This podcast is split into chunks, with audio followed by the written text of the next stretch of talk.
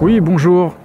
J'appelle pour prendre un rendez-vous parce que je m'auto-sabote euh, très souvent et je voudrais vraiment mettre fin à ça. J'ai fait de nombreuses thérapies et euh, bah, je m'auto-sabote toujours. hein. Je peux prendre un rendez-vous avec vous? Je m'appelle Frédéric Vincent, je suis créateur du Zéro Mental, spécialiste du changement rapide et expert en déshypnose. On revient maintenant sur la notion d'auto-sabotage et la version tronquée, la version illusoire, la version, selon Zéro Mental, mal interprétée de ce que serait euh, un soi-disant auto-sabotage. Alors bien souvent, qu'est-ce qui se passe? C'est une personne qui veut changer et qui n'arrive pas à changer et qui se dit ou qui euh, a les conclusions de son hypnothérapeute ou son psy ou son coach qui lui dit bah, tu t'auto-sabotes. Selon Zéro Mental, c'est une grave erreur de considérer les choses comme ça parce que c'est potentiellement une façon de les figer. Je m'auto-sabote. Poser un je, poser une identité dans cette notion d'auto-sabotage.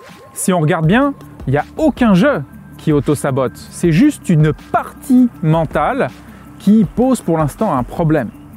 Il y a une grande différence entre je m'auto-sabote et il y a une partie mentale qui pour l'instant bloque ma transformation. En termes de perception, ça change énormément de choses et le rapport même à cet élément mental que tu vas pouvoir transformer. Qu'est-ce qui fait qu'il ne se transforme pas pour l'instant? Plusieurs raisons à ça. Peut-être qu'il a une bonne raison d'être là, peut-être qu'il a une intention positive, une mission, un élément qui fait qu'il a une fonction utile encore pour toi. Alors il suffit de mettre en lumière cette fonction et d'aller identifier un peu plus profondément comment il est possible de dénouer tout ça. L'autre élément qui peut euh, aussi expliquer pourquoi cette partie mentale pose encore une problématique, c'est que on n'a pas encore identifié le bon niveau sur lequel il faut agir.